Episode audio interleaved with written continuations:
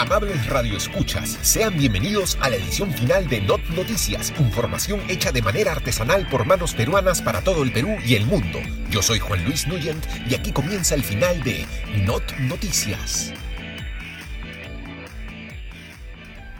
Así es, querido público oyente y no oyente, tal como suena, aquí concluye Not Noticias.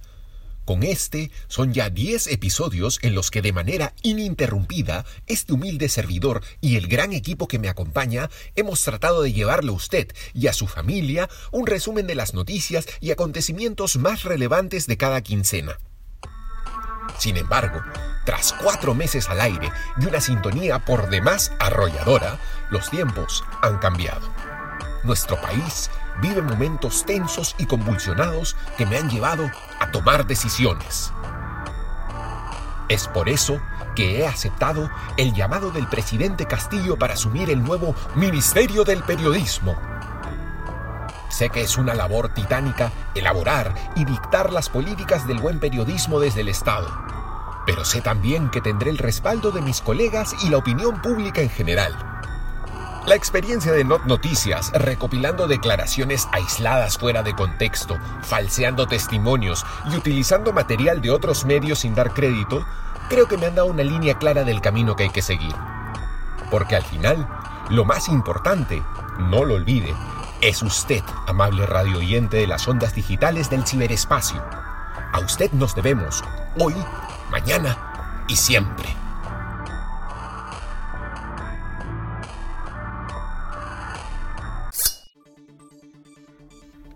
Pero no queremos despedirnos sin rememorar algunos de los más grandes momentos que hemos tenido aquí en Not Noticias, como por ejemplo la vez que entrevistamos a Alf para que nos cuente de la campaña de Julio Guzmán. Fue el video del autobús. Tratar de explicarle que no era una buena idea, que la gente nunca iba a creer algo así, y que si su cel fuera cobradora, viajaría sentada en el primer asiento y gritando desde la ventana. Hasta le pregunté cuándo fue la última vez que se había subido un micro.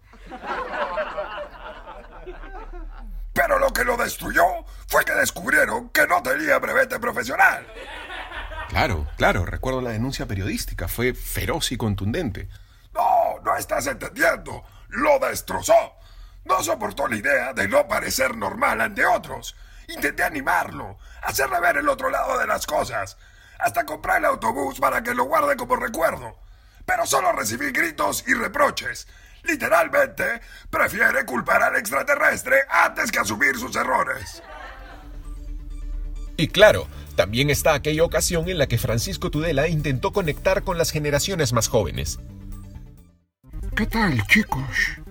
Papus, quiero explicarles en lenguaje meme qué va a pasar si tenemos el comunismo en el Perú. Básicamente, todo va a ser un esperpéntico epic fail. LOL. Los izquierdistas son personas inescrupulosas e insidiosas que en el momento más impensado te ponen un troll face y a partir de ese así algún momento todo se vuelve totalmente cringe. Keck. Además, hemos tenido grandes momentos que se salen de cualquier tipo de clasificación, como por ejemplo cuando el doctor Huerta le explicó a Fernando Carvalho qué es la autoasfixia erótica. Doctor Huerta, buenos días. Díganos, ¿qué es la autoasfixia erótica? Muy buenos días, Fernando, a ti y a todas las personas que nos están escuchando en estos momentos desde sus casas. En primer lugar, quisiera aclarar que la autoasfixia erótica es una práctica de autoestimulación sexual practicada por personas adultas, que si bien podría presentar algunos riesgos para la vida y la salud de quien lo practica, no se trata en modo alguno de una enfermedad transmisible o un mal que podamos contraer. ¡Ah, caray! ¿Y cómo olvidar cuando Pietro Civile, colaborador recurrente de este espacio, lanzó su propio programa y nos hizo llegar un adelanto de su entrevista a Christian Hutwacker? Y cuéntame, Christian, ¿alguna vez eh, te han leído la carta astral? No, no, no, un momentito, pues, hermano. Tú me tienes que hablar claro, pues. Si no, si, no vamos a hablar claro, no podemos, no podemos tener una conversación clara como adultos que tienen que conversar claro, pues, porque tú me vienes preguntando una cosa y yo te tengo que responder otra. Entonces, tú dime qué cosa, qué quieres hablar, pues, la carta astral, que... No, pues, hermano, hagamos la cosa clara. Fernando Olivera también estuvo por nuestros estudios para darnos una exclusiva hace algunas semanas. ¿Qué tal, mi querido Juan Luis? Me apena que tengamos que conversar en estas circunstancias, pero realmente a mí me parece inaceptable que una vez más la mafia, las garras de la corrupción, intenten ensombrecer nuestro destino. Eh, sí, correcto, pero eh, díganos, señor Olivera, ¿cuál es la revelación? ¿Cuál es la bomba? Ah, La bomba es que existe un tinglado corrupto, siniestro, que finalmente hilado una serie de eventos esta semana. En primer lugar, John McAfee, Eh, eh, el empresario, inversionista e inventor del antivirus que lleva su nombre que se suicidó en España hace poco. ¿Me está hablando de él? Ese mismo, te veo muy bien, te veo informado. Eso me gusta. Pero no nos olvidemos sacar otra pieza importante. Se ha anunciado la precuela de Transformers, Beast Wars, Guerra de Bestias, ¿no? Qué poético, qué poético. Sería rodada en Cusco.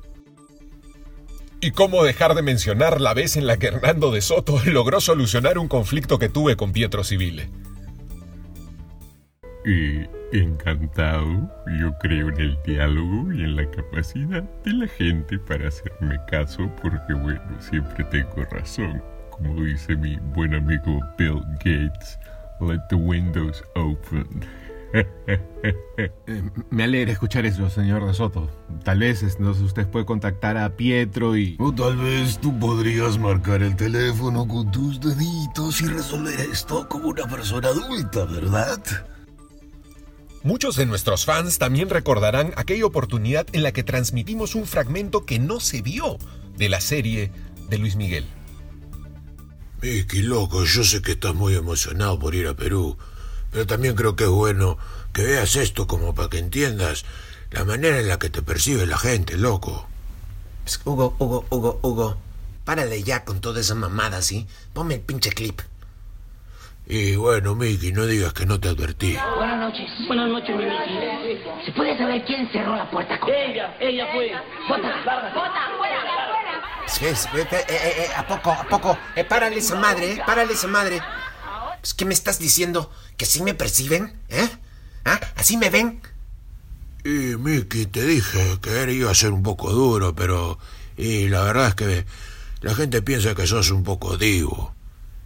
Ah, no, pues a huevos iba a ser así. Entonces me cancelas todos los conciertos, ¿eh? Me los cancelas todos. Y se van todos a su puta madre. Y por si todo esto fuera poco, hemos tenido invitados ilustres, como el expresidente de la República, Pedro Pablo Kuczynski, tocando guitarra en nuestra edición de Fiestas Patrias.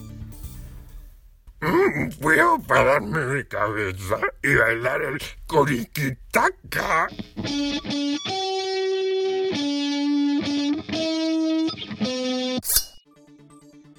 En esta edición de despedida, no quería dejar de agradecer una vez más a todos los auspiciadores que creyeron en nosotros desde el inicio. Globocor, la más grande central de riesgo, cobro y extorsión del mundo. La Sociedad Peruana de Terraplanistas, organización que promueve el conocimiento sin fines de lucro. BitKids, donde tus hijos aprenderán todo sobre criptodivisas, incluso antes de saber leer.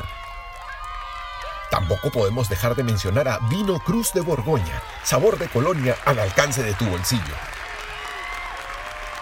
Y por supuesto también agradecemos a la Asociación de Peruanos Preocupados por la Patria y a Pánico, Turismo y Mudanzas al Extranjero Express.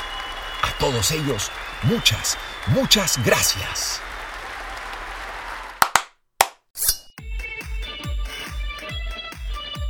Amables radioescuchas, es todo el tiempo que tenemos por hoy y por siempre quizás. Prometo no olvidarlos y estar al servicio de cada uno de ustedes desde el nuevo puesto que asumo en el Ministerio del Periodismo. Y no lo hago por ustedes, lo hago por mí. Recuérdenlo siempre. Que tengan una feliz vida, sé que yo la tendré. Hasta pronto.